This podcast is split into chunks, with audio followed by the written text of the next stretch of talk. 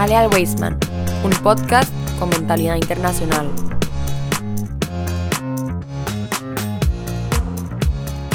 Saludos comunidad Weisman, es para nosotros, para Almoré Rachi Zamora y para mi persona Junior Aguirre estar nuevamente de este lado compartiendo con ustedes hoy un programa especial de Toral Día, un programa que eh, sé que les va a gustar mucho porque esta fiesta es una de las más coloridas y más alegres, ¿verdad Rachi?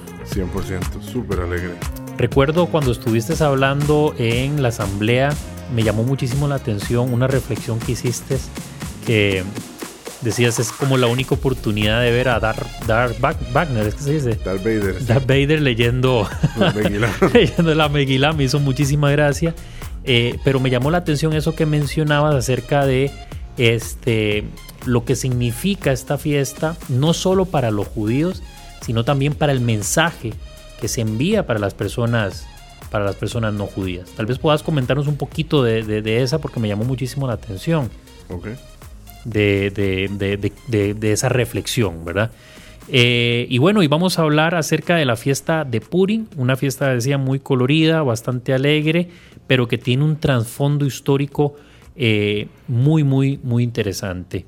Eh, tal vez nos puedas hacer como un mapeo ahí, como muy por encima de lo que, de lo que es esta, esta, esta historia. Bueno, la, historia de la fiesta de Purim pasa entre el primer y el segundo templo.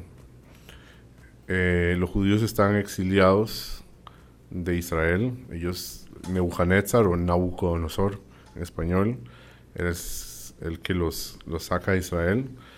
Y ellos terminan viviendo en Persia. Entonces hay una cantidad de tiempo, que son 70 años entre un templo y el otro, y es cuando pasa la historia de Purim.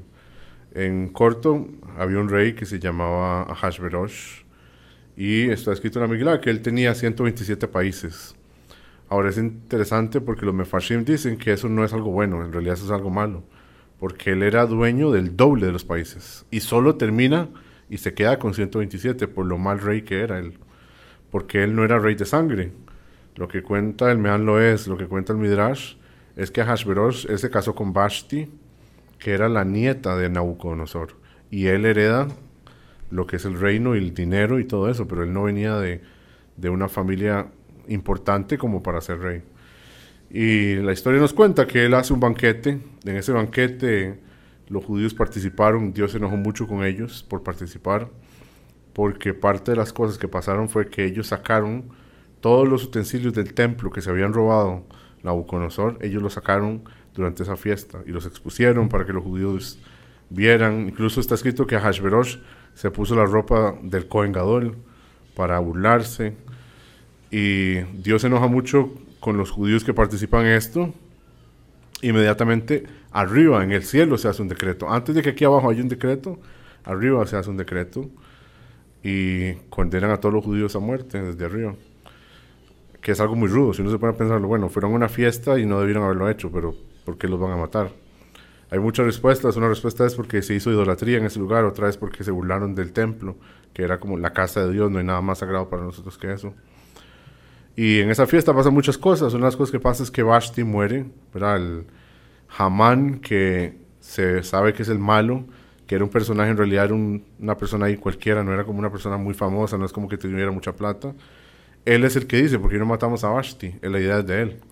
Y cuando le preguntan, wait, usted no es nadie, ¿cómo usted está ofreciendo matar a la reina? ¿Qué le pasa a usted? Él dice, bueno, es que las mujeres ahora no le van a hacer caso a los esposos y se tira un gran speech. Era una persona que tenía mucha, este, mucha bendición en esa parte, la parte del aula. Matan a Vashti y al día siguiente, cuando el rey se siente solo, él dice, ¿quién fue el que me recomendó a mí matar a Vashti? Y se enoja, se enoja con, con Hamán. Y ahí es donde Hamán viene con la gran idea de, ¿saben qué? ¿Por qué no hacemos un concurso de belleza y traemos mujeres de todo el mundo? Un concurso que dura cuatro años en total para poder traer a todas las muchachas. Está escrito que las alistaban por un año, seis meses. Fue el primer Miss Universo. Fue el primer Miss Universo.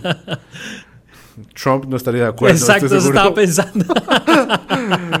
él fue el primero, estoy seguro. Claro, sí, no, él va a pelear ese título, ¿verdad? Porque Trump este, tiene problemas ahí con, con dar reconocimiento. Pero el primer Miss Universo se, se organiza en Persia. En Persia. Entonces. Pero con chicas de todos esos países. Claro, de los 120, dijiste. 127. 127. Y las metían, está escrito que las metían, en seis meses las metían en, aceite, las dejaban metidas por seis meses. Las marinaban. Las marinaban para que la piel fuera suavecita. Y los otros seis meses las metían en perfume, para que naturalmente olieran rico.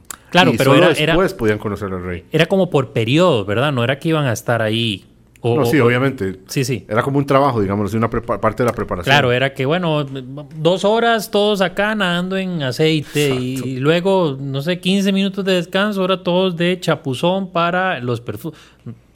Esto lo digo porque a veces, para uno no es literal, pero para alguien más de pronto es literal. ¿Cómo? O sea, pasaban en aceite, ¿cómo comían? ¿Cómo, verdad? Es, no, aquí los chicos me preguntaron varios cuando hablamos de la historia, me preguntaron lo mismo.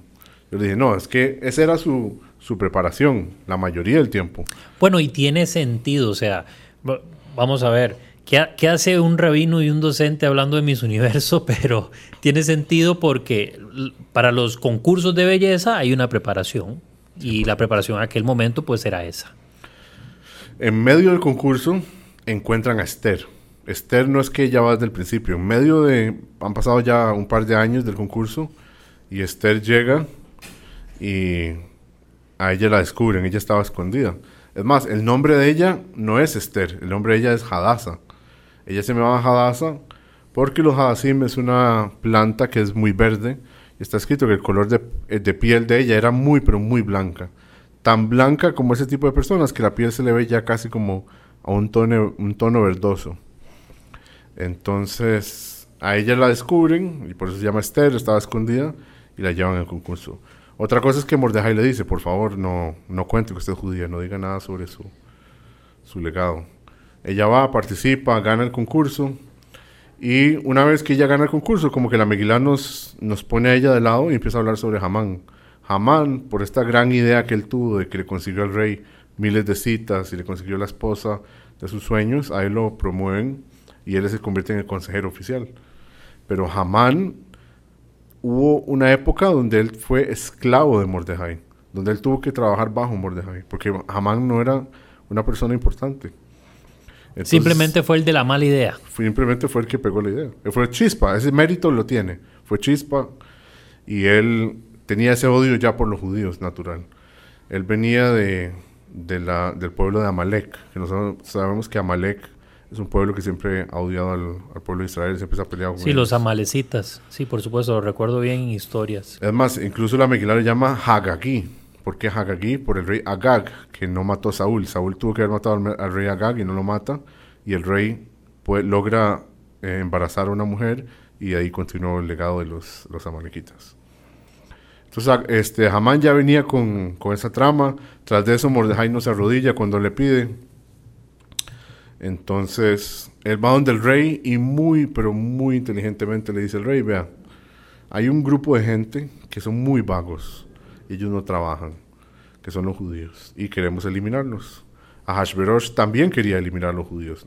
Hashverosh era un antisemita igual que, eh, que Amán, pero él no podía, por cuestiones de política y todo, ser como tan abierto sobre su antisemitismo.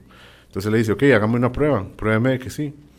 Y él le dice, ok, los judíos no trabajan en Pesach, los judíos no trabajan en Shavuot, los judíos no trabajan en Yom Kippur, no trabajan en Rosh Hashanah, no trabajan en Shabbat. Eso es una pérdida para los reinos. Y ellos viven en todos los reinos.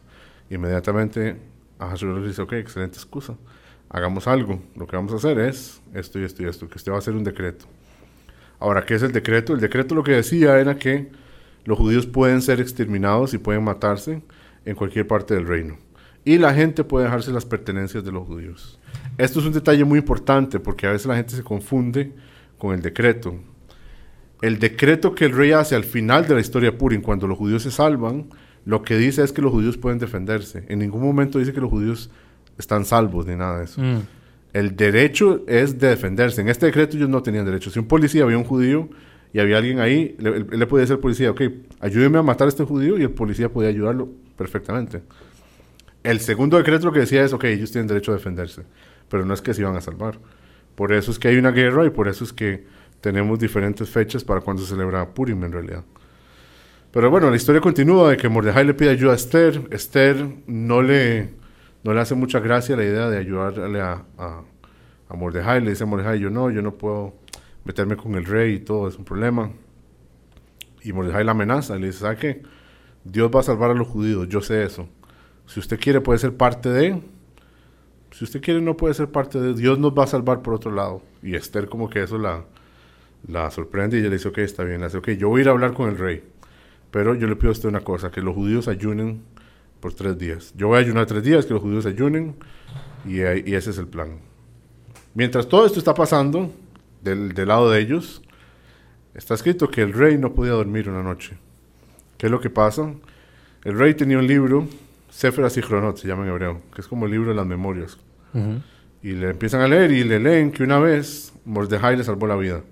Está escrito que Mordejai estaba fuera del palacio y él escuchó dos guardas, uno se llama Bictam, el otro se llama Teresh, estaban planeando matar al rey. Ahora, ¿por qué Mordejai los entendió? ¿De dónde sabía Mordejai? Un lenguaje que era en realidad un lenguaje bastante raro. Entonces está escrito que Mordejai era parte de la gran asamblea. La gran asamblea, para ser parte de la gran asamblea de jueces en, en Israel, la gente tenía que saber los 70 idiomas que uh -huh. habían en esa época. Entonces por eso fue que él era, bueno, era políglota, ¿cómo se dice? Claro, políglota, sí. Y él pudo entender el plan. Entonces al rey le dicen, él lo salvó a usted, y él dijo, ay, ¿cómo le pagamos a Mordejai? Y le dicen, no, Mordejai nunca le pagaron nada. Entonces él le dice, ok, hagamos algo. Escucho que hay como mucha bulla afuera. ¿Qué es lo que está pasando? Le dice, sí, es que ahí viene Amán. Amán viene a buscarlo porque anda muy molesto. Entonces Amán andaba muy molesto porque él pasaba de mal humor. Porque tenía plata, tenía todo lo que quería, pero Mordejai, cada vez que veía a Mordejai, se acordaba de su época de pobre, se acordaba de su época de esclavo. Y eso le traía como ese... Claro. Entonces él dijo, yo voy a ver qué hago, voy a hablar con el rey a ver qué hago para matar a Mordejai. Porque nadie le hacía nada. Él va y el rey le pregunta a Amán, Amán, hagamos algo. Usted me ayuda primero, después yo lo ayudo a usted. Dígame, ¿qué haría usted con un hombre que usted quiere honrar? Que usted quiere hacerlo segundo al rey. Que usted quiere darle todo ese amor, toda esa atención. Y Amán piensa obviamente que está hablando de él. Claro. Y le dice, ah, yo lo haría que alguien lo aliste, que alguien lo monte en un caballo, que lo ande por toda la ciudad. Y el rey le dice que haga eso con Mordejai. y el Midrash nos dice que no simplemente que lo montó, lo tuvo que bañar, le tuvo que cortar las uñas de los pies, lo tuvo que peinar, todo. O sea, no era simplemente, o sea, absolutamente todo lo tuvo que listar. Y después lo llevó por toda la ciudad. Y en ese momento él estaba súper, súper enojado. ¿Qué es lo que pasa? Esther entra donde el rey. Ahora, ¿qué tiene eso impresionante? Yo pensaría, y son esposos, ¿verdad? Se pueden hablar, tienen derecho a hablarse. La respuesta es que no. Pues la regla era que el rey solo tenía que hablar con la gente que él quería. Entonces, si él llamaba a Esther, muy bien, la llamaba. Pero si él no llamaba a Esther, no tenía por qué, no tenía por qué ir ella. Pero ella entra donde el rey, y si el rey le daba, este, hacía una señal con el, no sé cómo se llama, lo, que usan los reyes, que es como un... Una especie de, de, de, de báculo, de, de callado. Báculo, ajá. Ajá. Si él lo bajaba, entonces significa que era como que ella podía entrar. Si no, era que había que matarla, incluso a muerte. Esther entra y está escrito que un ángel empuja al rey para que baje el callado y la toca. Y entonces él se queda impresionado y le pregunta a Esther, ok, ¿qué es lo que usted quiere? Y ella le dice, yo lo que quiero es que usted venga a una cena conmigo y Hamán. Yo quiero a usted y Hamán. ¿Por qué Hamán? Porque ella quería que el rey tuviera celos de Hamán. Mm. Pero y no se lo dice. Entonces el rey ya, ya desde ese momento está pensando, ¿por qué Hamán? ¿Qué está pasando acá? Al rato entre ellos dos están planeando algo para quitarme, al rato hay un amorío ahí raro. Y el rey le dice, pero yo le daría a usted hasta la mitad del reino. Que por cierto los reinos dicen, ¿por qué hasta la mitad del reino? Porque la parte que era Israel no se la quería dar. Entonces le dice hasta la mitad, que era Mamash, donde queda Jerusalén. Entonces lo que era Jerusalén no se lo devolvería, pero todo lo demás sí. Y ella le dice, no, yo quiero hacer un banquete, ustedes vienen invitados. Y, ok, muy bien. ¿Qué es lo que pasa? Ellos van invitados. Y Esther siente que no es el momento todavía. Hamán llega y llega tarde porque viene enojado de, de, todo lo que tuvo que hacer por Mordejai. Venía sucio, venía muy, pero muy, no venía preparado para el, para el evento. Y él está ahí, pero él está alegre porque está entre los, él que ocupaba atención, estaba entre los más importantes. Y Esther le dice al rey, yo lo que quiero es hacer un segundo banquete. Y en ese segundo banquete vamos a estar nosotros otra vez. Y yo le voy a decir al rey en realidad qué es lo que yo quiero. Pasa eso, ¿verdad? Estamos siendo súper rápido en la historia, pero ella hace el segundo banquete. Y en el segundo banquete están comiendo. Y está escrito que el mismo ángel que golpeó al rey, golpea a Amán. Y en un momento que el rey sale, el rey sale como a caminar un, este, un segundo como a un porche o algo así. Y él se devuelve, el, el mismo ángel empuja a Amán y se le tira encima a Esther. Y como que la toca, se le tira encima y la, y la, la agarra a ella. Pero ya para ese entonces al rey, digamos, le, gus- le gustaba, le llamaba la atención Esther. Sí, ya la había aceptado, de seguro era la reina. Pero más bien ahí lo que está creando es como él está pensando que tal vez Hamán era el que estaba buscando algo o ella misma. Cuando ve que Hamán se le tira encima, Esther, apenas él se da la vuelta, él se enoja con Hamán y él le dice, ¿cómo puede hacer usted esto en mi presencia? ¿Qué es lo que está pasando acá? Y en ese momento Esther dice, ok, esto es el momento para. Y Esther le dice, yo soy judía y hay una persona que quiere matar a todos los judíos, incluyéndome a mí. Y el rey le pregunta, ¿pero quién es, quién es, quién es esa persona? Y ella le dice, es, es Hamán. Hamán hizo un trato con usted y le mintió sobre los judíos y le dijo que los judíos esto y el otro. Y usted firmó el, el, El decreto. el decreto y ahora no hay vuelta atrás. Y él inmediatamente dice, no, vamos a matar a Hamán para acabar con esto. Ahora, Hamán, que tenía tanto odio en su corazón, había listado una horca en su casa para matar a Mordejai. Según él, a él le iban a dar como el placer algún día de hacer eso. Entonces, uno de los trabajadores del palacio dice, no, Hamán hizo una horca, porque no lo matan ahí? Y lo matan. Inmediatamente hacen el decreto, que el decreto es este que dijimos. El decreto lo que decía era que los judíos podían defenderse. El rey no se podía, por respeto, echarse atrás en su palabra. No podía decir, no, ya ese decreto no sirve, eso no funcionaba así. Lo Claro. que él dijo fue, si hay un judío que quiere defenderse, tiene todo el derecho y la policía y tiene todo el apoyo de todos los demás, pero tiene que defenderse. Por eso los judíos van a la guerra y son victoriosos y ganan. Muy similar como en, la historia de Hanukkah, que ellos ganan y se celebra hasta el día después. En Purim es lo mismo. Por eso nosotros ayunamos el día antes de Purim. Mucha gente piensa que es por el ayuno de Esther. No tiene nada que ver con el ayuno de Esther. Nosotros ayunamos porque la costumbre judía es que antes de que uno va a la guerra, usted ayuna. Entonces el día antes de Purim, que el día de Purim fue la guerra, todos ayunamos. Entonces, por ejemplo, hoy que es lunes, se ayuna por el recuerdo de lo que ellos hicieron. Bueno, la historia termina que a todos los, todo lo que era Amán, todos se lo dan a Mordejai y Esther. Ellos establecen la fiesta de Purim y establecen las cuatro mitzvot que se hacen en Purim.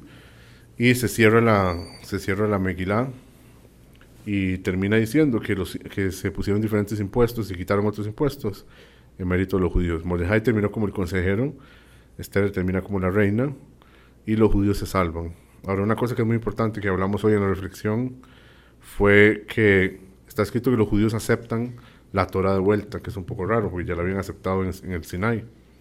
Entonces, lo que escri- escriben los rabinos, lo que se explica es que en el Sinai ellos aceptaron de una manera como forzosa. Ellos vieron el amor de Dios tanto que les hizo por ellos, no iban a decir que no, jamás. Ahora en Purim tuvieron la opción. Por ejemplo, el decreto decía los judíos. Si alguien quiere decir, no, yo no soy judío, yo no, no pertenezco a esos, Claro. no pasa nada. Pero ningún judío lo hizo. Sino que todos más bien lo que hicieron fue acercarse. E identificarse, claro, identificarse. Aquí ya no estamos hablando de un evento eh, tácito en el sentido de que, bueno, ya estoy aquí, ¿verdad? Como fue, digamos, por ejemplo, en el Sinai. Ya estamos hablando acá de que inclusive, porque el decreto no derriba al otro, lo que hace es más bien lo legitima. O sea, al- pueden seguir agrediéndolo. Lo que pasa es que ahora ténganse porque el otro se puede defender, ¿verdad?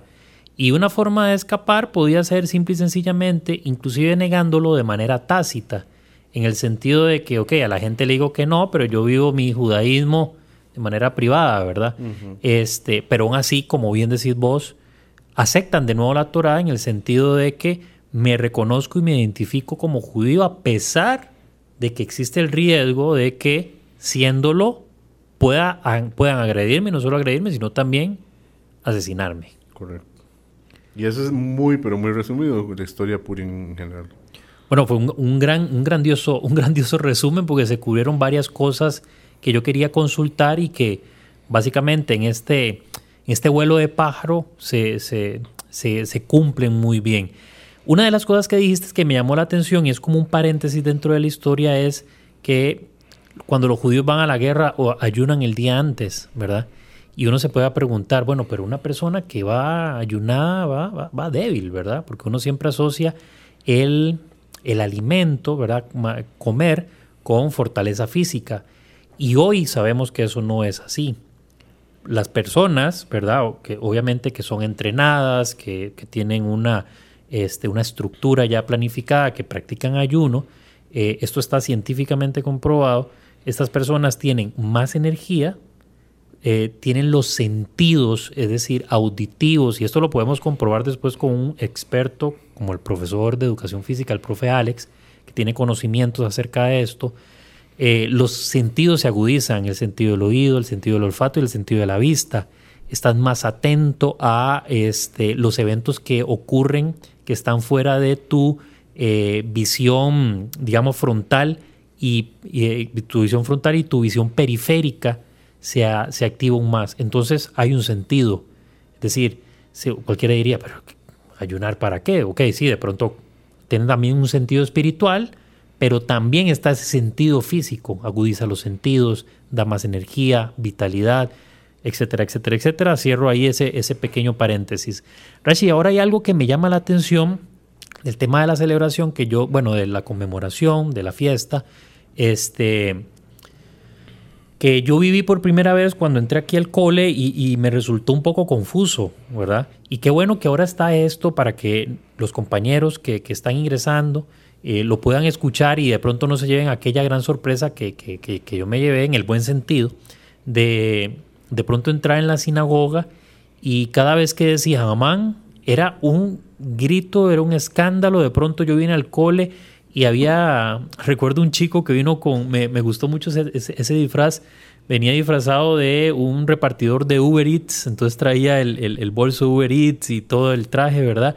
Otros venían disfrazados de Superman, o sea, y me digo yo, pero ¿qué, qué, qué, es todo esto, verdad? Marvel, DC Comics, aquello era una locura, o sea, ¿por qué eso? ¿Por qué se celebra de esta manera que a, para la persona que no entiende y lo ve por primera vez, dice, bueno, esto no tiene nada de judío y nada de espiritual, ¿verdad? O sea, es, como algo que una, persona se preguntaría, ¿qué, se podría contestar ahí? Bueno, en relación, en relación a los disfraces específicamente, la costumbre está basada porque si uno lee la Miguelá, no mencionan a Dios ni una sola vez. El nombre de Dios no está escrito en la Miguelá ni una sola vez. Ahora, hay varias veces donde dice el rey, entonces uno sabe que está haciendo referencia al rey Ahashverosh. Pero hay gente que dice que en realidad no es el rey Ahashverosh el que está haciendo referencia, sino que están haciendo referencia al, rey, o sea, a Dios. Pero no mencionan a Dios en ningún momento. Si uno es una persona que tal vez no es tan cercana a la parte espiritual, usted perfectamente puede leer la historia de Purim y decir que todo es una gran coincidencia. Que esta muchacha ganó el concurso, ella era amiga del rey, entonces ella pudo ayudar a los judíos estando en un puesto de poder. Eso es lo que se llama un milagro encubierto en la naturaleza. Purim es, representa los milagros de Dios, pero vestidos dentro de la naturaleza. Cuando uno no lo puede ver, uno dice, no, esto no es un milagro, esto es una casualidad. Hanukkah, por ejemplo, es lo opuesto, es un super milagro Hanukkah. Esos son milagros que van más allá de la naturaleza. Purim representa cuando Dios se esconde. De ahí viene la idea de los disfraces.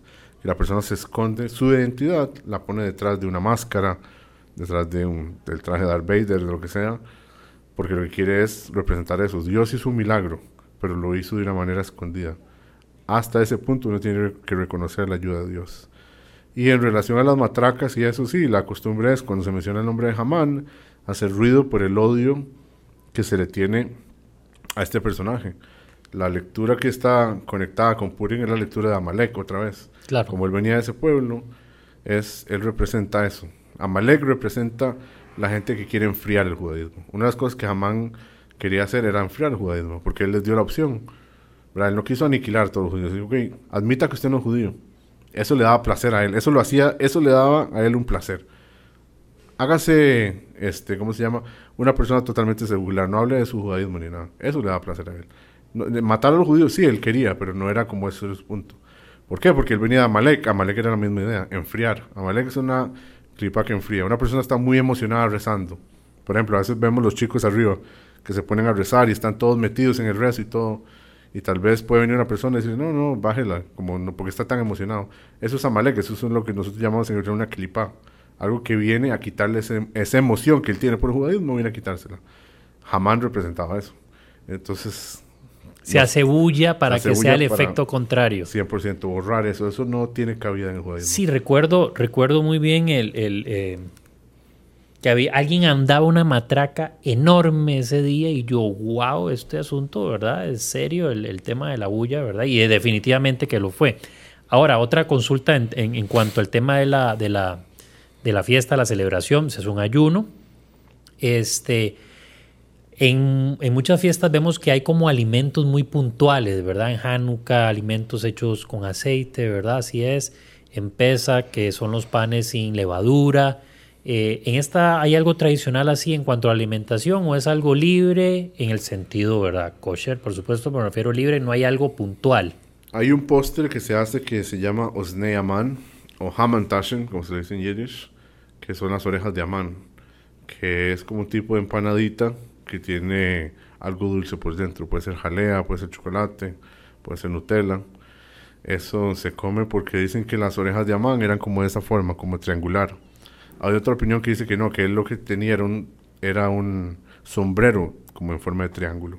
Mm. Entonces eso se come en, representación de te ganamos. Exacto. Pero sí, esa es como una comida tradicional, las Osneaman.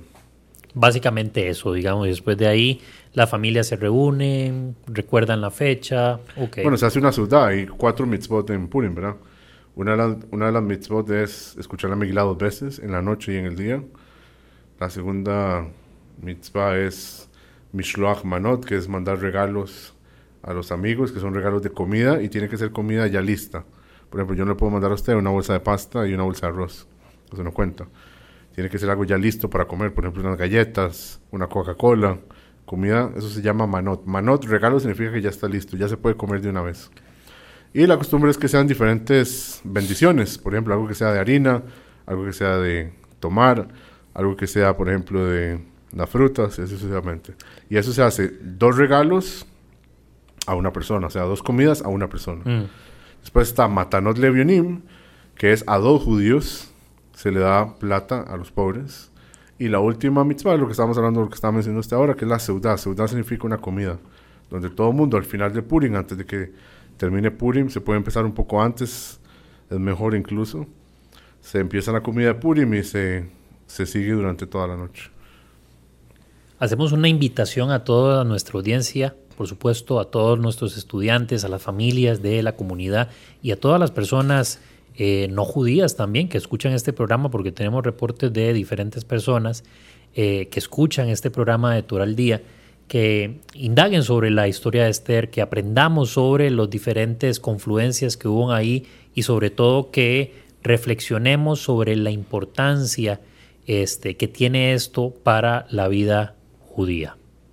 Pero bueno, para cerrar este programa, Rashid, eh, me gustaría invitarte, como repetí este, ahora al inicio del programa, el día miércoles que durante la asamblea estuviste compartiendo la reflexión, creo que fue súper atinada, eh, muy bien realizada y me gustaría que eso que compartiste ahí en la asamblea con los estudiantes, profesores, cuerpo administrativo y todos los que estuvimos ahí reunidos, eh, quede en récord para no solo que quede acá para siempre, sino también para que las personas que nos están escuchando se lleven esa, esa enseñanza de esta, de esta fiesta. Bueno, la, la idea de la reflexión era que si uno es una persona ignorante, por ejemplo, que no sabe nada de la fiesta, y usted entra a una fiesta de Purim, se va a impresionar. Porque, por ejemplo, en la mañana se lee la Megilá y es durante el rezo, pero la gente entra disfrazada. Eso fue el comentario que yo hice. Usted puede entrar y ver a Obi-Wan Kenobi a Darth Vader poniéndose los feeling y a otra persona con kippah y a una bruja rezando al otro lado. Y es un poco raro, uno no sabe qué es lo que está pasando. Ahora, hay otra costumbre también en Purim que se dice Lehaim, que se toma un poco de, de alcohol también, donde la persona está mucho más alegre de lo común. Ahora, ¿por qué hacer eso en Purim y no en otras fiestas? Por ejemplo, el milagro de Pesach es mucho más grande que el de Purim. Nos hicimos en un pueblo literalmente. Hanukkah, los milagros que pasaron en Hanukkah son inmensos. Shavuot, la entrega de la Torah, o sea, ¿qué, qué, sería el pueblo de Israel sin la Torah? Pero en Purim es la fiesta donde hacemos más, más esfuerzo. Entonces, la, la Torah nos dice que cuando los judíos aceptaron la Torah, ellos estaban debajo de la montaña, por debajo de la montaña. Entonces, uno cuando lo lee lo interpreta, ok, Moshe estaba arriba y los judíos estaban en la parte de abajo de la montaña, es lo más lógico. Y los mefarshim dicen, no, fue que Dios literalmente levantó la montaña, la puso encima de los judíos y les dijo, ok, o ustedes muchachones aceptan esto, o yo los voy a tirar. Entonces el Baal explica que no es literalmente que Dios hizo eso. La montaña nunca salió y no pasó eso. Fue como una montaña de amor lo que Dios les estaba dando. Dios los sacó de Egipto, hizo milagros para ellos, no los dejó que pasaran vergüenzas, les dio comida, les dio de tomar. Y viene Dios y les dice, bueno, ustedes quieren aceptar esto. ¿Qué persona iba en ese momento a rehusarse? Tal vez antes de que se partiera el mar, que los judíos todavía estaban un poco indecisos, una vez que se partió el mar y los judíos vieron la revelación de Dios en ese momento y todo, ya no había marcha atrás. O sea, ya estaban comprometidos con la idea. Estaban muy quejumbrosos, eso es cierto. Pero también está escrito que desde que salieron de Egipto estaban contando los días, ¿verdad? Por eso hacemos Fiat Omer. Pero lo hicieron de cierta manera, de una manera forzada. La Migilá dice que que los judíos aceptaron y confirmaron lo que habían empezado a hacer. lo que habían empezado a hacer antes. Y los Mefarshim explican que eso está haciendo referencia a, al recibimiento de la Torah. Ellos en este momento fue cuando de corazón, de verdad, dijeron, ok, esto es, esto es nosotros. Incluso el Midrash está en una historia de Mordejai. Se ha escrito que Mordejai reunió niños para estudiar Torah. Y habían miles y miles de niños reunidos con él estudiando Torah. Y vino Hamán y Mordejai les dijo, ok, ahora sí, escóndanse porque ya vino Hamán. Y los niños le dijeron, no, nosotros estamos con usted en la vida y en la muerte. No hay por qué por qué temer. Entonces vemos de todo esto que Purim es una fiesta sobre el orgullo de ser judío, lo que trae ese orgullo a la persona. Entonces, ¿por qué es que hacemos un escándalo? Porque queremos que todo el mundo nos vea. Usualmente el pueblo de Israel somos muy aparte, no queremos, claro. no somos proselitistas, no nada, nos mantenemos en nuestro... De manera hermética en el sentido de la privacidad, ¿verdad? Correcto. Somos abiertos a que la gente quiera aprender y todo muy bien, pero no como que estamos intentando convencer a la gente. Pero en Purim es una fiesta y es bulla y es música y todo. ¿Por qué? Porque lo que está saliendo de la persona es eso, este orgullo de ser quien es él. Él es un judío, entonces tiene todo ese orgullo 100% y lo está sacando y lo está celebrando. Ninguna otra fiesta está tan conectada con eso. Incluso que pesa que la salida de Egipto. No es tanto sobre quién soy yo, es más sobre los milagros, sobre lo que pasó, sobre la salida, sobre lo que íbamos a hacer. Purim es esto lo que somos lo admitimos y estamos orgullosos de eso. Por eso no nos da vergüenza que nadie nos escuche, no nos da vergüenza poner música, festejar de esa manera, para que salga a flote eso que está dentro del alma de la persona, salga totalmente a flote. Claro, es la reivindicación, digamos por decirlo así, una reivindicación de mi identidad como judío, sentirme orgulloso de lo que soy, no avergonzarme eh, de ninguna manera demostrar mi judaísmo en el buen sentido, tanto dentro de la sinagoga como fuera de ella también, ¿verdad? Así es. Pero bueno, esa montaña de amor también se la queremos enviar a todos nuestros escuchas eh, que sacan de su tiempo para escuchar este podcast, este programa especial que lo hicimos con mucho, con mucho cariño, con muchísima preparación y con muchísimo respeto para cada uno de ustedes. Hay opiniones distintas, hay puntos de vista distintos y eso es lo que enriquece eh, no solo el judaísmo, sino al ser humano, ¿verdad? Poder ver objetivamente y con respeto diferentes puntos de vista. Rachi, muchísimas gracias por este programa especial hoy de Purim. Este, eh, en medio de este ayuno, ¿verdad? Hoy, hoy, hoy están, están en ayuno y nada, pues, este, no sé cómo se dice en esta ocasión, ¿verdad? Purim Sameach. Purim Sameach, este, como Hanukkah también. este, eh, entonces, Purin Sameak, a todos nuestros escuchas, Rashi, muchísimas gracias. Con muchísimo gusto que podamos disfrutar de la fiesta, aprovecharla y sacar algo de todo esto.